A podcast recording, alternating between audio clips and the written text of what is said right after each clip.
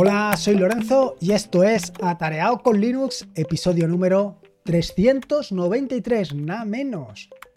Ya vamos como balas, ¿eh? vamos directos al 400, pero prácticamente sin frenos.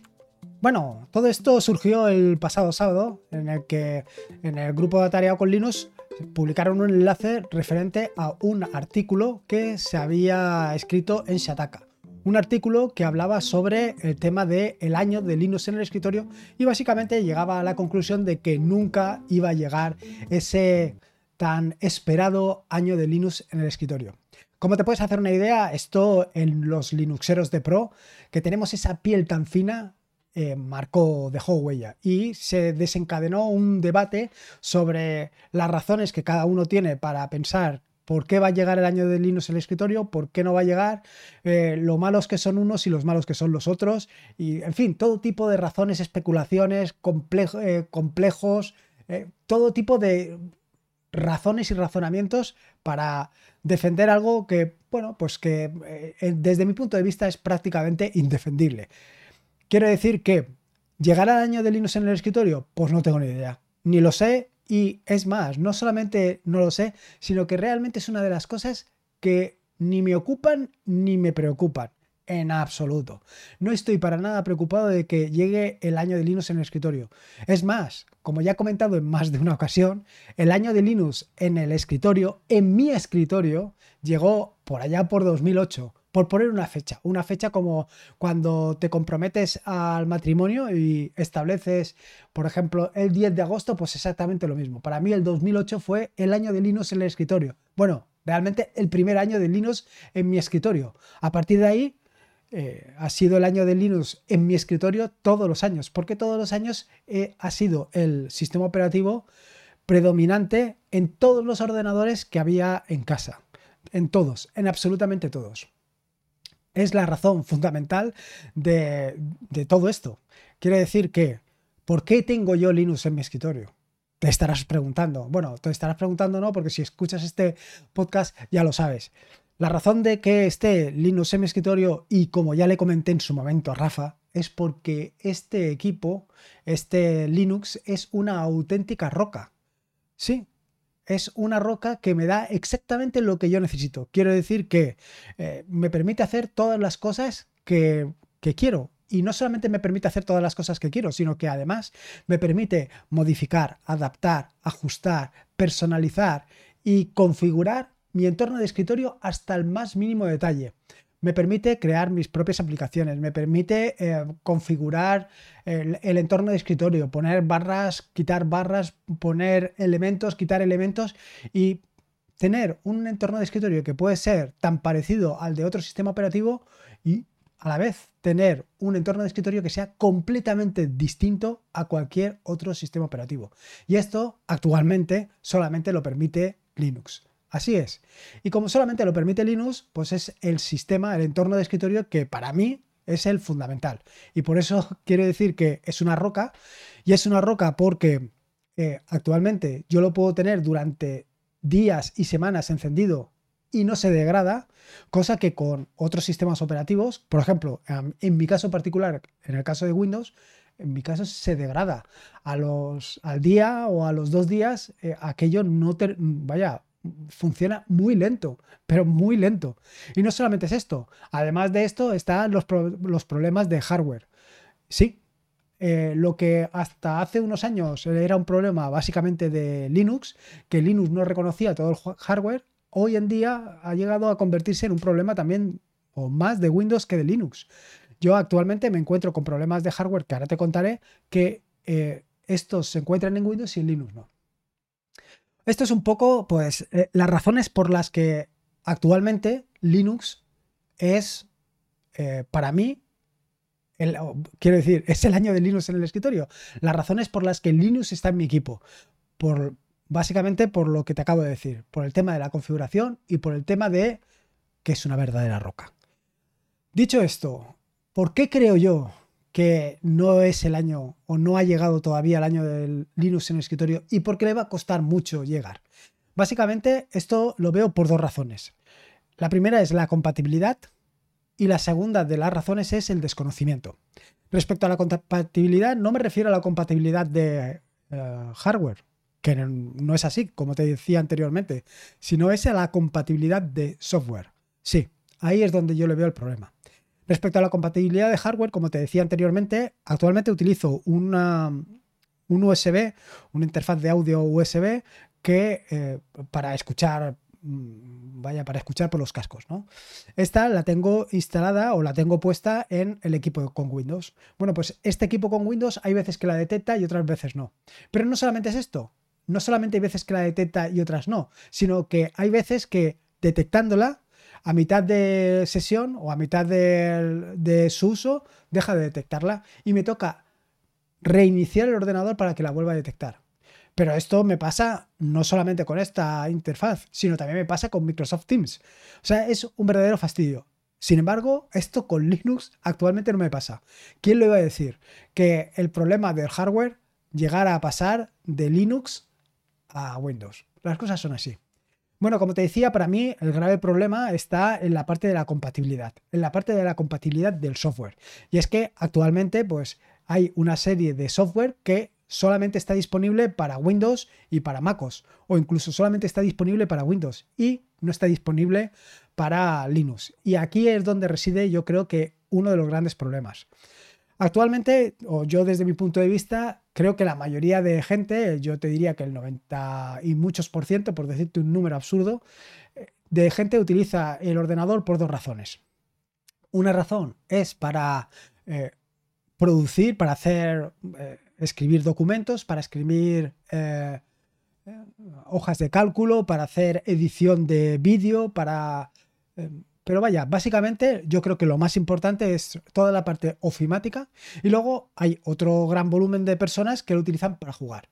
Respecto a los que la utilizan para la parte ofimática, respecto a ese gran volumen de personas que lo utilizan para la parte ofimática, evidentemente utilizan em, la suite ofimática por excelencia, la más extendida de todas, Microsoft Office. En este sentido, claro, si tú necesitas trabajar con Microsoft Office, tienes dos opciones. O bien utilizas Windows o MacOS, o bien utilizas la versión en la nube. Respecto a la versión de la nube, pues todavía no creo que haya mucha gente metida con esto. Y si están metidas, pues supongo que seguirán utilizando eh, un sistema operativo como Windows. Em, respecto a por qué no utilizar LibreOffice o cualquiera de las otras suites ofimáticas que hay a lo largo y ancho del mundo para eh, escribir tus documentos, simplemente por compatibilidad, no hay nada más. Podrías hacer exactamente lo mismo con LibreOffice, podrías hacer exactamente los mismos documentos, los mismos eh, hojas de cálculo y las mismas eh, presentaciones. Sin embargo, por un problema de compatibilidad no lo haces, porque cuando vayas a trasladarlo, cuando lo vayas a pasar a alguien que sí que utiliza Microsoft Office, no va a cuadrar. Se va a descuadrar, los formatos no son exactamente lo mismo, la composición no es exactamente lo mismo, que sí, que es muy parecida, que prácticamente es la misma, que hay muy poca diferencia, pero la hay. Con lo cual, si tú has invertido a lo mejor dos días en hacer una fantástica presentación y la has realizado, por ejemplo, en LibreOffice la tienes que presentar y el único herramienta que hay para presentarla es eh, PowerPoint, conviertes tu excelente y maravillosa presentación a PowerPoint y se descuadra y esos dos días de trabajo se ven perdidos, solamente te va a pasar una vez. La siguiente vez ya no te va a pasar. La siguiente vez lo harás con Microsoft Office. Desde mi punto de vista, si tienes que trabajar con otras personas que utilizan Microsoft Office, es mejor. Eh, o mejor dicho, si tienes que trabajar con otras personas que utilizan una determinada suite ofimática, utiliza esa misma suite ofimática.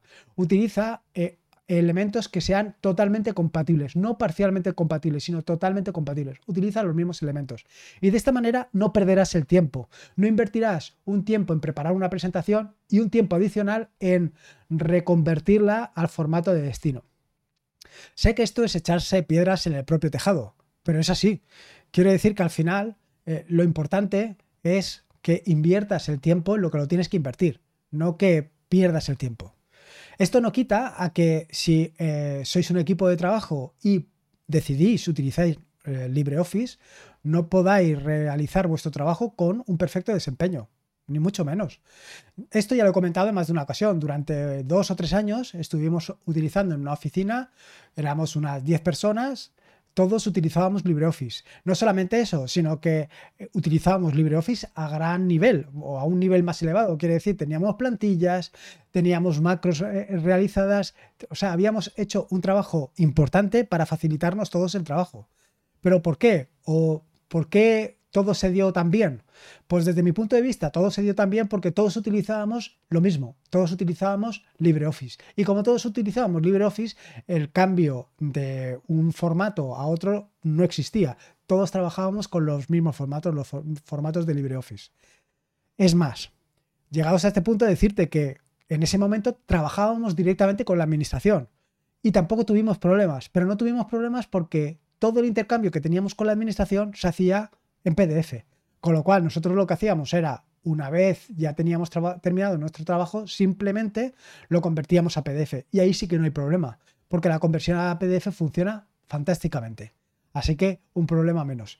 Respecto a las presentaciones, evidentemente durante esos años de trabajo, pues también estuvimos haciendo innumerables presentaciones y todas esas presentaciones, todas funcionaban de maravilla. Y todas funcionaban de maravilla por una sencilla razón. La sencilla razón de que funcionaran de maravilla es porque las hacíamos directamente con LibreOffice, con lo cual no había ningún problema. Entonces, sí, se puede trabajar perfectamente. Evidentemente, yo soy el primer defensor de que si puedes hacerlo, hazlo con LibreOffice o hazlo con la suite ofimática que eh, a ti mejor te vaya. Para mí, LibreOffice. ¿Por qué LibreOffice? Porque me permite adaptarla, me permite hacer muchísimas cosas que aunque te parezca extraño, con Microsoft Office actualmente no puedo hacer. Me permite hacer macros, complementos, porque me permite trabajar por detrás con Python. Eso por decirte algo. Así que por, ese lado, por el lado de la compatibilidad, es un grave problema. Un grave problema porque eh, es muy complicado, como te digo, estar trabajando durante mucho tiempo en una presentación y luego por un simple problema de compatibilidad, pues que no funcione. Que sí, vuelvo a insistir, que nos estamos acercando, que cada vez hay más, eh, como te digo, más compatibilidad entre unos formatos y otros. Pero mientras cada vez haya más compatibilidad, quiere decir que no hay compatibilidad total. No son perfectamente intercambiables un documento y otro. Y como no lo son, no vale la pena. Y luego la otra gran pata de la compatibilidad o de la no compatibilidad son los juegos. Si te vas a comprar un ordenador para jugar, porque quieres hacerlo, lo lógico es que instales Windows. ¿Para qué vamos a engañarnos? Quiero decir que sí, que actualmente en Linux cada vez hay más juegos, eh, cada vez los juegos funcionan mejor, cada vez eh, todo, pero claro, en todas estas frases que estás escuchándome decir, escuchas las dos palabras cada vez, cada vez. Eso quiere decir que todavía no hemos llegado a un grado de madurez suficiente como para que tengas los primeros juegos, los juegos, los triple A, los juegos eh, punteros en Linux. Y si no tienes los juegos punteros y vas a querer jugar a ellos, ¿qué sentido tiene que tengas Linux? No tiene ningún sentido. Que sí, que hay fantásticos juegos en Linux. Estoy completamente de acuerdo contigo. Pero si te vas a conformar con los de Linux, confórmate con los de Linux. Esas son las dos, por lo menos las dos patas fundamentales que le veo al problema de la compatibilidad. Y luego el otro grave problema que encuentro en el mundo de Linux o por qué Linux no ha llegado a estar o a ser todavía el, el año de Linux en el escritorio es el desconocimiento. Y es así. Hay un gran desconocimiento.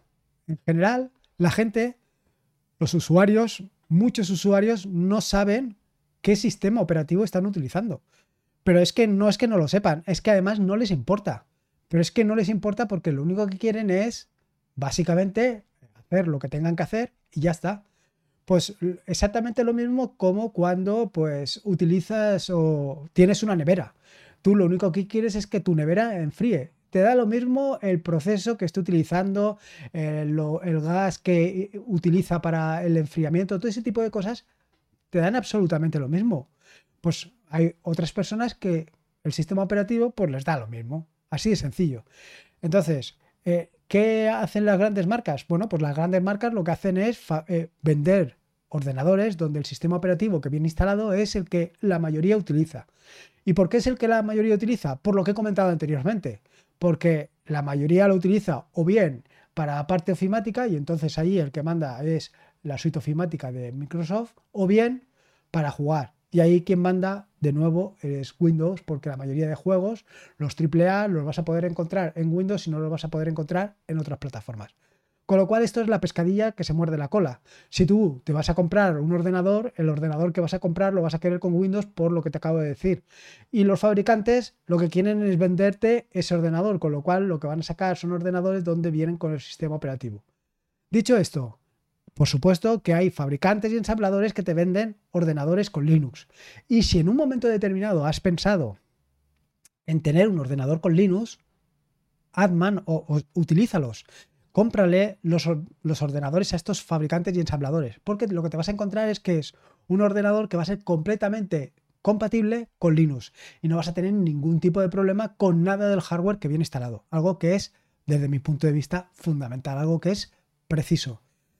Esto mismo, eh, evidentemente, no va a tener ningún problema tampoco, pues una persona con pocos conocimientos informáticos una persona no se va a preocupar en ningún momento del el sistema operativo que tiene cuando se lo den y venga con Linux. Siempre y cuando pueda hacer exactamente todo lo que quiere. Es decir, siempre y cuando pueda hacer una presentación con su Microsoft PowerPoint y siempre y cuando pueda jugar al juego AAA que pueda jugar. Y esto es fundamental. Que si hubiera una mayor campaña de, concienciación sobre el open source, incluso sobre el software libre, si hubiera más conocimiento de que hay otros sistemas operativos, a lo mejor se utilizarían más, pues probablemente no. Y probablemente no, pues un poco por lo que te acabo de decir, por la razón de que no lo puedes utilizar para lo que quieres utilizarlo. Respecto a lo que comentaba en el artículo de Shataka sobre el tema de las mermeladas, y es que en el artículo que decía es que uno de los grandes problemas que tiene Linux es pues la gran variedad de opciones que tienes y que esto al final lo que hace es despistar al usuario. Em, desde mi punto de vista la comparación está mal hecha. Te lo digo así con la mano en el corazón, por dos razones. Porque primero lo que tenía que haber comparado básicamente eran con fabricantes de mermeladas, no con las mermeladas en sí. Quiero decir, al final lo que estamos comparando son fabricantes.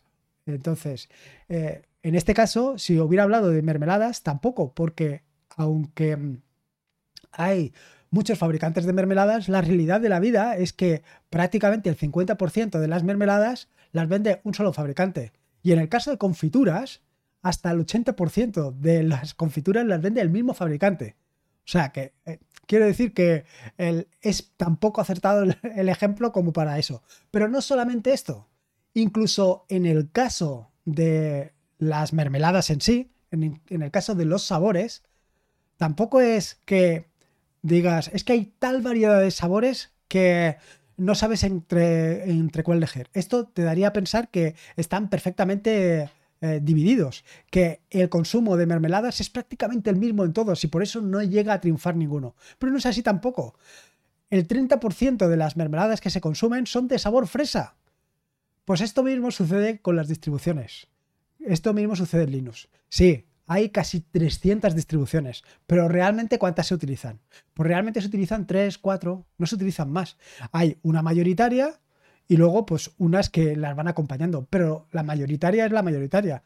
Quiero decir que al final tú le preguntas a cualquiera y cualquiera eh, en un momento determinado ha utilizado Ubuntu y no solamente es eso, sino que hay usuarios que durante muchos años han estado haciendo distro hopping y ha llegado un momento han vuelto a Ubuntu. ¿Por qué? Pues por la misma razón que te he explicado yo anteriormente.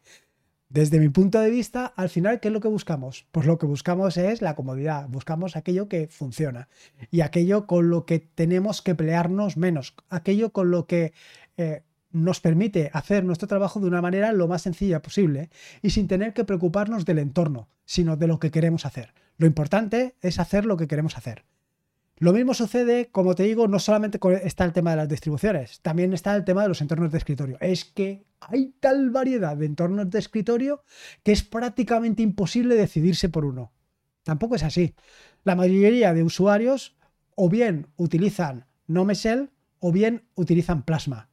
Luego hay otros usuarios que utilizan Mate o Cinnamon o XFCE, pero todos estos ya en mucha menor porcentaje. Y luego ya están los locos que se aventuran con el tema de los Styling Window Manager, como Sway, BSPWM, i3, en fin, que como ves hay una gran variedad, pero esa gran variedad al final está concentrada en unos pocos. Y si vas, al final, o te vas a encontrar un escritorio con un Omesel, o con un KDE Plasma, o con un XFC, o con un Mate, y ya está. En fin, que este no es ni mucho menos el problema.